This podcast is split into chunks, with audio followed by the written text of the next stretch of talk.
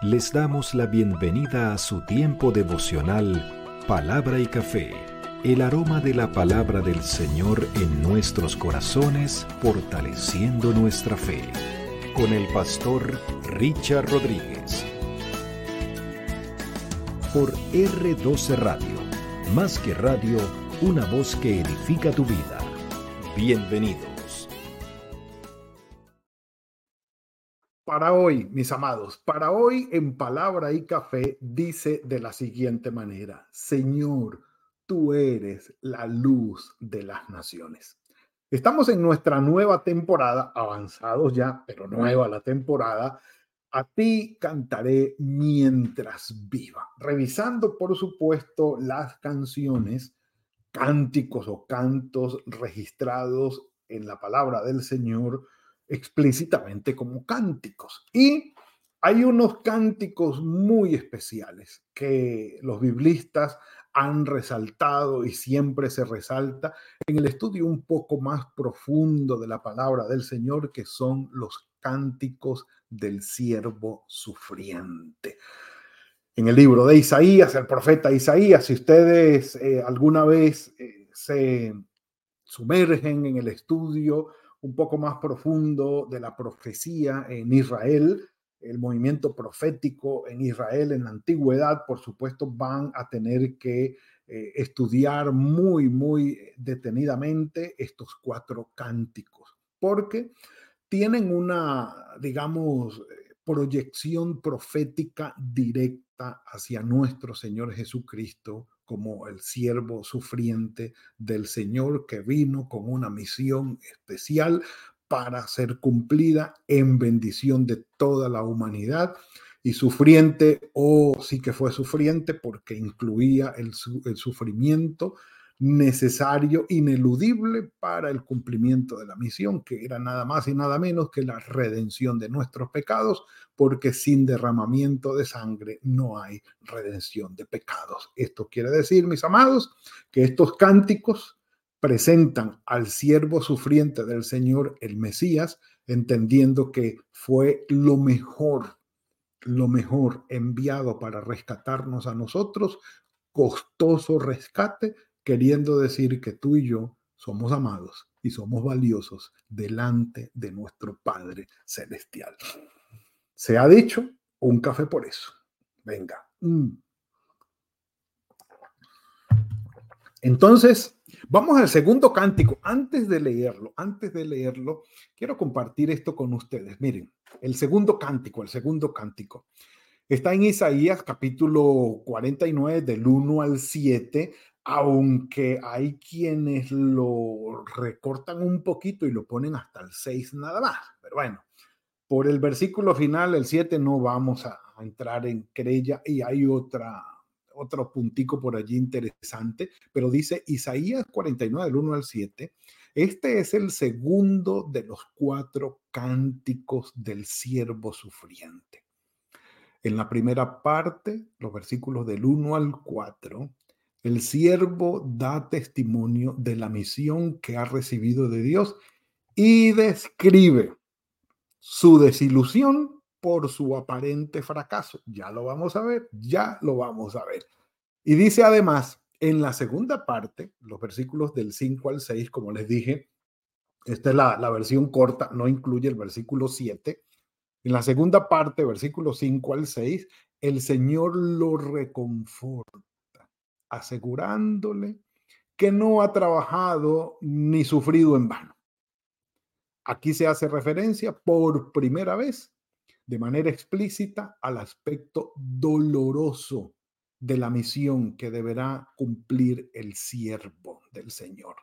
Tema que se repite en el tercer y cuarto cántico, es decir, tiene que venir un tiempo doloroso y el cumplimiento de la misión va a ser doloroso en extremo. ¿Por qué? Porque cuesta, es costoso.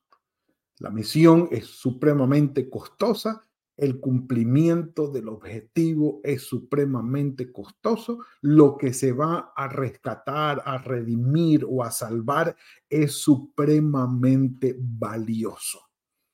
Y por eso les insisto, mis amados, En estos cánticos se entiende el costo de la misión, el alto precio que se pagó y el amor inconmensurable, por supuesto, que el Señor tiene por nosotros. Por favor, no olvidemos esos, eso. Somos amados, costamos muchísimo para el Señor, aunque la salvación ha sido por gracia.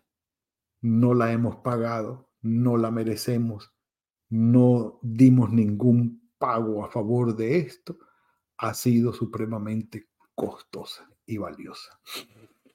Un café por eso. Mm. La primera parte, avancemos, avancemos. Oídme costas, claro, se refiere a todo lo del Mediterráneo, que por supuesto en la época con los, eh, digamos, eh, lo que era la comunicación y el transporte de aquella época era eh, o por tierra, caminando, camellos, burros, cualquier caballos, cualquier bestia que pudiera utilizarse en el transporte, o por el mar. Y, por supuesto, barcos de vela en aquella época. Y como era el, digamos, el camino preferido por las cargas y la parte comercial y todo esto, eh, las grandes comercializadoras de aquella época eran con barcos, pues lo primero que llegaba, llegaba a las costas, allí llegaban las noticias, llegaban a los puertos, todos los materiales, todo lo que se eh, enviaba y con lo que se comerciaba, por supuesto. Y obviamente también cuando había guerra, los ejércitos llegaban a las costas. Bueno, dice, oídme costas y escuchad pueblos lejanos, el Señor me llamó desde el vientre, desde las entrañas de mi madre y tiene aquí un, eh, digamos, un punto de conexión importantísimo con Jeremías.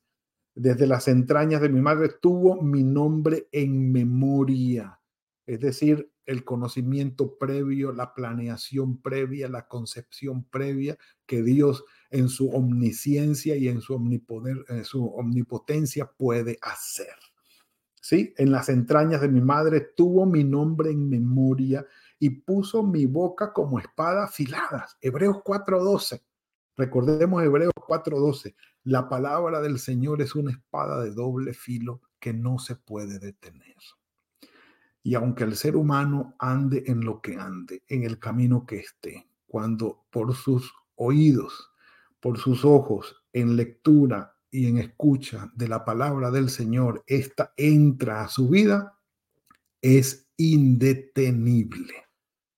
La palabra del Señor penetra hasta lo más profundo del alma del ser humano y cumple su propósito tarde o temprano fructifica, tarde o temprano, porque entra en una lucha con la conciencia o la inconsciencia, como queramos llamarlo, la sensibilidad o insensibilidad del ser humano en su condición pecaminosa, a luchar con la palabra del Señor hasta que ésta finalmente, finalmente vence o cumple su cometido.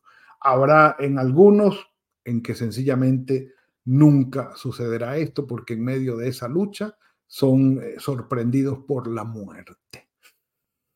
Y puso en mi boca espada afilada, me cubrió con la sombra de su mano, me puso por saeta aguda, me guardó en su aljaba, es decir, era la, la flecha, era la lanza, era el, el, instrumento para traer la victoria. Indetenible, indetenible. Por supuesto que aquí no se habla de un lenguaje violento, sino, como les digo, de lo, el carácter indetenible, penetrante e indetenible de la palabra del Señor. Entonces, por lo, por que lo puso en mi boca y lo guardó en su aljaba como, eh, digámoslo, eh, principal eh, arma de ataque. Y dice que la palabra del Señor es una espada de doble filo. Me dijo, mi siervo eres Israel. Y aquí es donde se pone un problema de los críticos de la crítica bíblica o de la crítica baja, que es la que se encarga de estudiar muy profundamente el hebreo y revisar los documentos más antiguos para buscar eh, los originales, lo más antiguo, lo más antiguo. Y eh, viene la discusión porque, según los biblistas y los críticos de la crítica baja, dicen que este término de Israel fue incluido después, que no estaba en el original, porque sencillamente no coincide en que el papel o eh, sí, la, la, estructura del siervo en sus funciones y en el rol que se le ha dado, no se nota que sea algo corporativo, sino algo más bien individual, por lo que dice en el versículo 5. Además, en el versículo 5 dice que Él me formó desde mi vientre para ser su siervo y para hacer volver a Jacob, a la congregación de Israel, es decir, para hacerlo volver a Él. Entonces, digamos que hay una, eh, una clara confrontación de roles o del ejercicio del rol si es corporativo y se va a, hacer volver a sí mismo. Entonces, eh, de los argumentos que hay es eh, uno de los poderosos ejes. Sin embargo, de todas maneras, aceptan que en los manuscritos más antiguos eh, siempre estuvo el nombre de Israel. Y allí es donde está el problema. No es lo nuestro, como les digo, pero quería mencionarlo. Dijo, mi siervo eres Israel, porque en ti me gloriaré. Pero yo dije, por demás he trabajado en vano y sin provecho, he agotado mi fuerza, pero mi causa está delante del Señor y mi recompensa con Dios. Cuando el siervo como profeta anuncia, denuncia y ve que no hay ninguna acogida, no, no hay eh, feedback, no, no, no hay respuesta en el mensaje, como lo decía el profeta al inicio, que el Señor dijo, bueno, ¿quién ha oído, quién ha creído a nuestro anuncio? ¿Quién nos ha escuchado? Y dice el profeta, aquí estoy yo, aquí estoy yo. Pero para hablar del el trabajo infructuoso del profeta, del predicador, del evangelista. Es hablar de corazones duros en los cuales no hay eco a la palabra del Señor. No tiene eco la palabra del Señor, no, no, tiene buena recepción.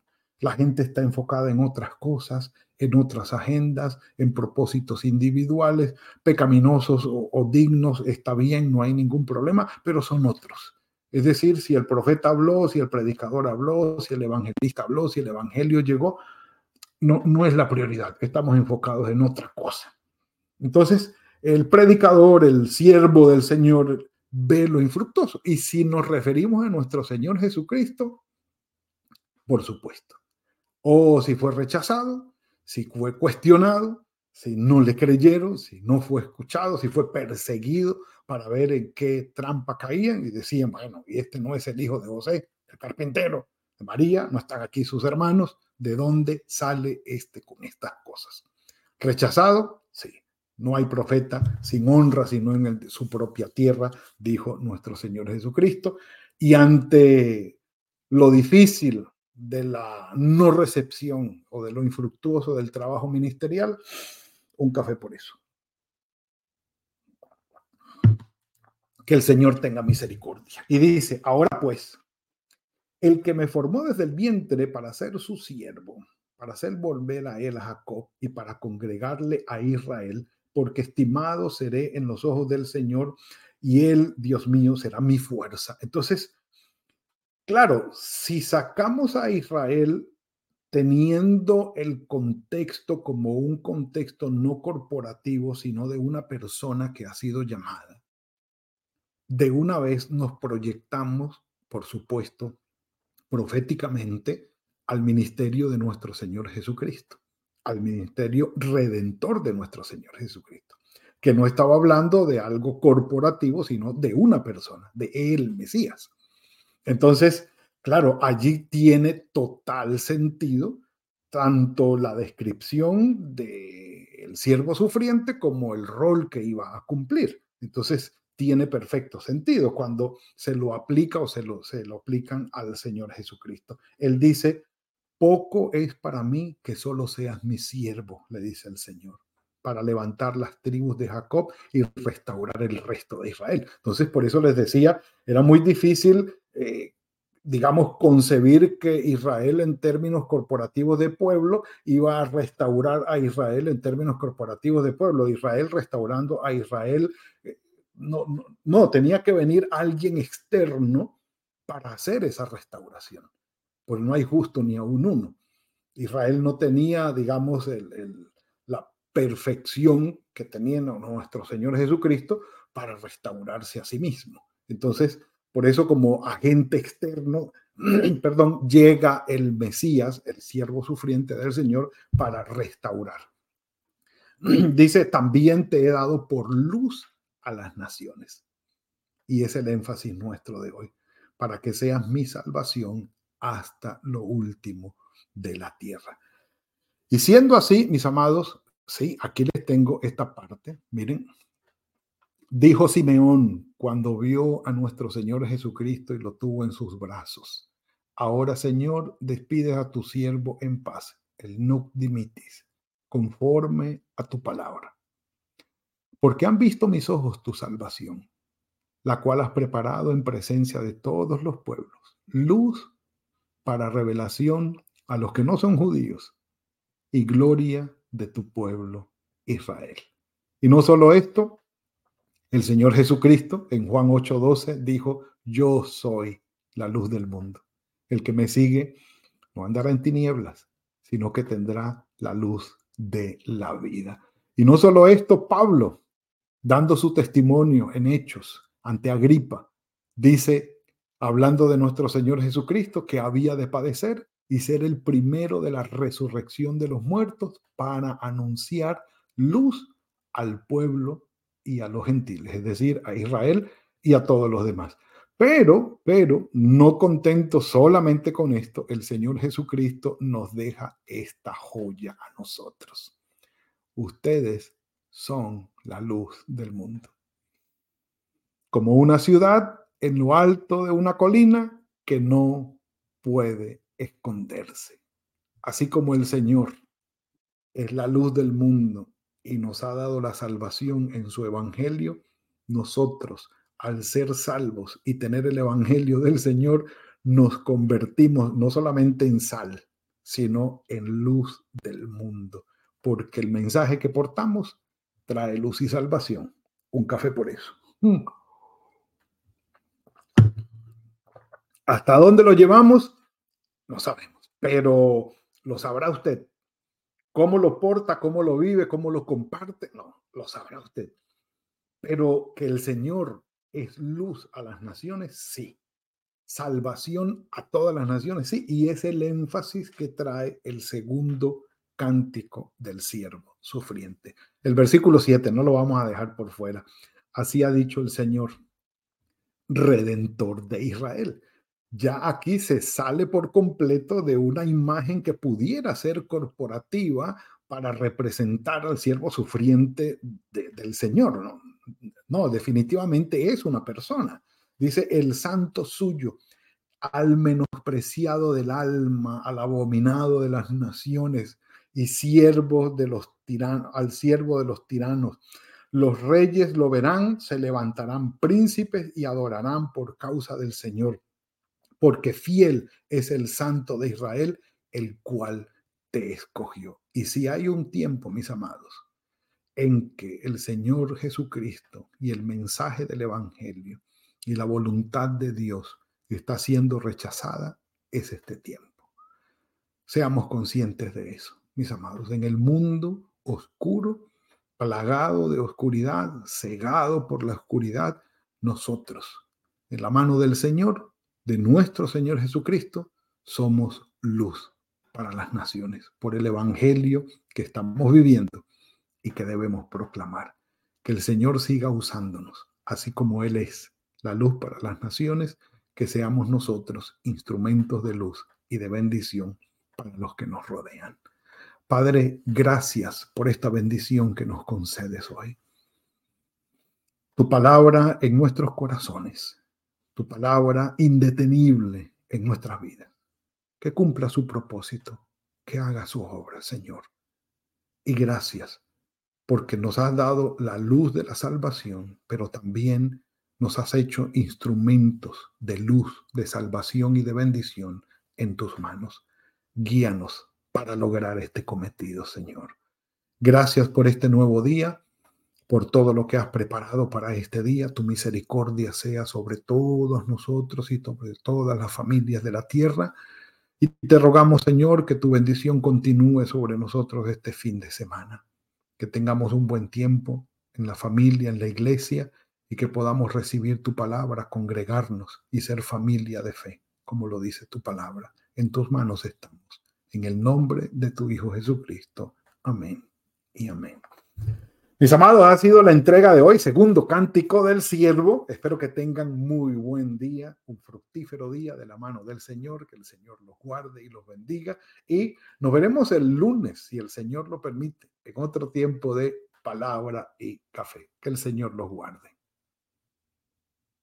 Gracias por compartir con nosotros este espacio de palabra y café. Hasta una próxima oportunidad por R12 Radio. Más que radio, una voz que edifica tu vida.